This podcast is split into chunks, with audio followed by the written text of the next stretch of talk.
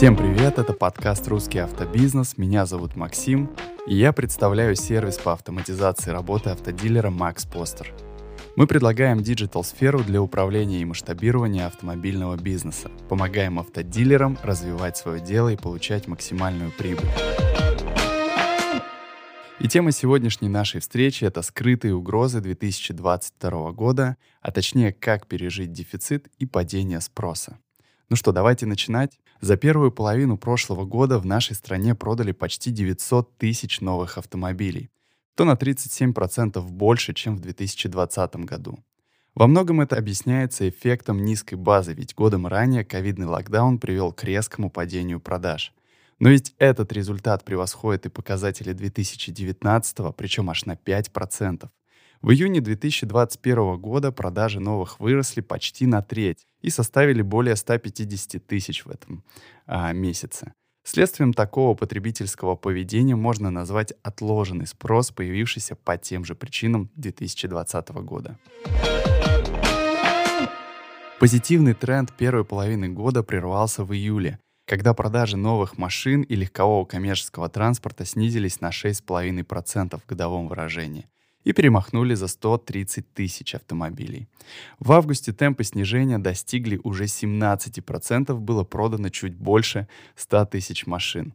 Производители столкнулись с необходимостью сокращать выпуск машин и останавливать конвейеры. Дефицит новых автомобилей не отступил, а продажи на российском рынке падали уже четвертый месяц подряд. Так, в октябре объем сбыта снизился на 18% по сравнению с тем же месяцем 2020 года. Было реализовано всего 126 тысяч легковых коммерческих автомобилей. По итогам ноября продажи сократились на 20,4%, а это уже на 15% меньше, чем в ноябре 2019 года. Впрочем, по итогам трех кварталов рынок продолжает расти, прибавив более 15% по сравнению с тем же периодом 2020 года. В результате мы перевалили отметку 1,2 миллиона новых автомобилей. Причины известны. Низкие показатели позапрошлого года, плюс амбициозный рост первой половины 2021, который добавил в процентах, как мы говорили, еще треть.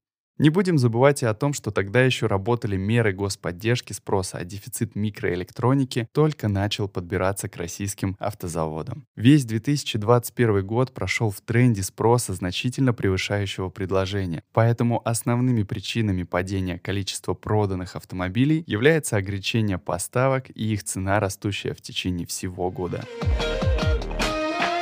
С января по октябрь 2021 года стоимость нового автомобиля на российском рынке выросла в среднем на 20%, а на некоторые бренды цена поднялась и до 40%. Самое интересное, что машины, находящиеся в наличии на складе, сейчас в среднем могут быть дороже заказных позиций аж на 10%. Это при том, что заказы дилеры принимают, естественно, уже с учетом подорожания прайс-листа. По итогу стоимость новых автомобилей к концу года поднялась в среднем на 23%, а скорейшее восстановление нормального нормальной поставки микроэлементов нам пока пообещать не могут. Поэтому есть опасения, что такой тренд захлестнет по меньшей мере первую половину 2022. В условиях дефицита автомобилей объемы продаж производителей автосалонов сокращаются, что неименуемо приводит к снижению доходности. Поэтому повышение цен со стороны заводов и продажа дополнительных финансовых продуктов со стороны дилеров — это вынужденные меры для обеспечения доходности предприятия. Сегодня действительно не просто найти дилера, который будет продавать автомобиль со значительными выгодами для клиента, к которым все так привыкли за последние 5-7 лет. Рынок продавца в условиях нестабильности изменился кардинально. Главное изменение отражается на подходе к работе с клиентами. Оно заключается в том, что некоторые автодилеры перестали быть заинтересованы в долгосрочных отношениях с покупателями. Раньше, когда дефицита не было, салонам был важен каждый клиент. Сейчас автомобилей меньше, чем желающих их купить, поэтому дилеры выбирают, кому его продать. И, конечно, выбирают тех, кто готов заплатить больше. Такой подход противоречит долгосрочным интересам автомобильных производителей. Отсюда участившиеся проверки со стороны представителей правительств — это звонки и визиты тайных покупателей. Не исключаю, что в перспективе они будут активнее развивать прямые продажи без участия дилера. Так Hyundai осенью 2020 года запустил прямые продажи. Как человек, работающий с новыми автомобилями более 10 лет, скажу, что у нас перестройка на такой процесс будет совсем не скоро. А также не исключаю, что в случае успешной реализации этого проекта, к примеру, компании могут последовать и другие автомобильные производители. Вспомните, как рынок к началу 2020 года пришел в состояние, когда почти все дилеры закладывают ретроспективные бонусы, которых еще не получили, чтобы впоследствии ими жертвовать в процессе борьбы за клиента. Возможно, именно сейчас мы наблюдаем процесс естественного отбора в автобизнесе или, как говорится, пусть выживет сильнейший. А что если сейчас производители и их представительства действительно стали не так заинтересованы в количественном росте дилерских сетей? Значит ли это, что уменьшатся и поддержки, то есть ретроспективные бонусы для официальных дилеров? С учетом сложившейся на рынке ситуации, иногда для клиента оптимальным решением становится покупка автомобиля с пробегом.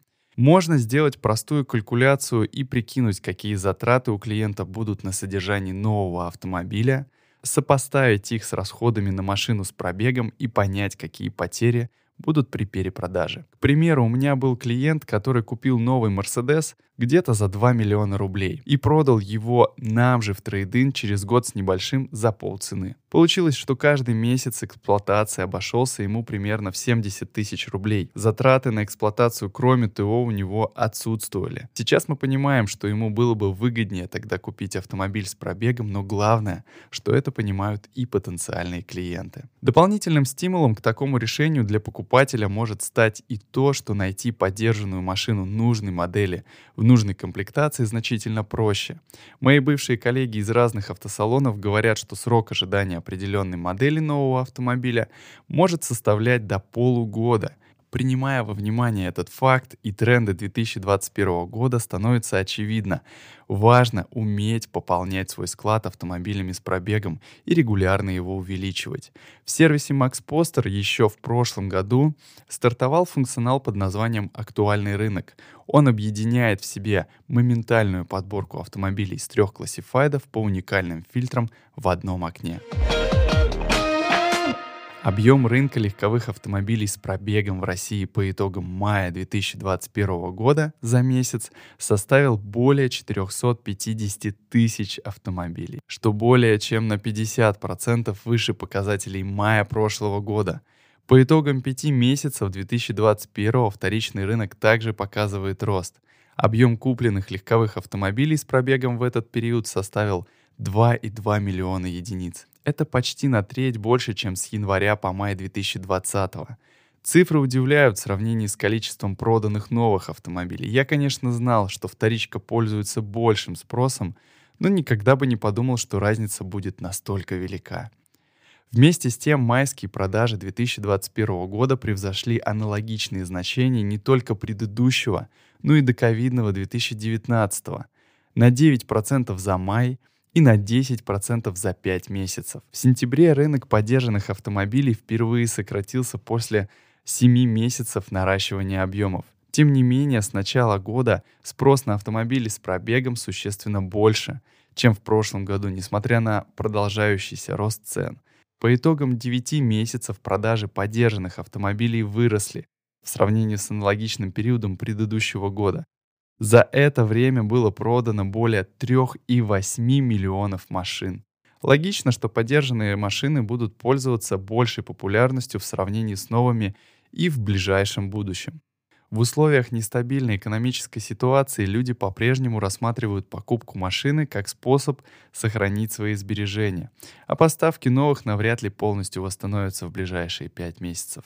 Выходит, что цены на новое авто в наличии продолжат расти. Ну, не будут снижаться точно, а за ними и на поддержанные. Вопрос, до какого момента это будет продолжаться, остается открытым. Но уже сейчас становится очевидным, что многие автодилеры нуждаются в системе, которая вместе с функционалом эффективного размещения будет включать в себя и дополнительные каналы по выкупу автомобилей с пробегом. Так, наряду с актуальным рынком в прошлом году появился инструмент, который называется Авито-аукцион. Клиент размещает объявление, оно не выпадает в общий список, а отправляется на аукцион, где за него борются несколько дилеров. Происходят торги, клиент видит список дилеров, которые сделали предложение на него, и их предложения по стоимости.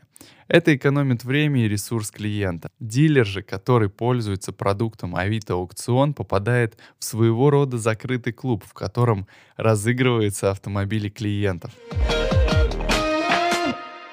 С начала прошлого года цены на рынке поддержанных автомобилей в России взлетели более чем на треть. По подсчетам аналитиков Авито Авто с января по октябрь 2021 года машины на вторичке возрастом до 7 лет стали на 42% дороже. При этом их средняя цена достигла 930 тысяч рублей. Причины резкого роста связывают с нехваткой новых машин, вынуждающей людей чаще обращаться к вторичному рынку. Эту информацию подтвердили эксперты аналитического агентства «Автостат», уточнив, что средняя цена поддержанной машины в декабре достигла 970 тысяч рублей, что на 5% выше предыдущего показателя. Машины с пробегом дорожали месяц к месяцу на протяжении всего 2021 года. Мы полагаем, что рост цен продолжится и в 2022. Так очень вероятно, что уже в первом квартале этого года средняя цена перемахнет за 1 миллион рублей.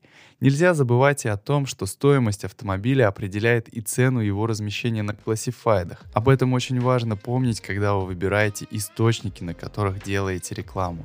В нашей системе есть очень удобный инструмент, который позволяет оптимизировать расходы на рекламу и таким образом выбрать наиболее конверсионный источник и наиболее доступный. Мы поговорили про то, какие могут быть угрозы для автомобильного дилера в 2022 году. А с вами была компания Max Poster. Это подкаст «Русский автобизнес». Меня зовут Максим.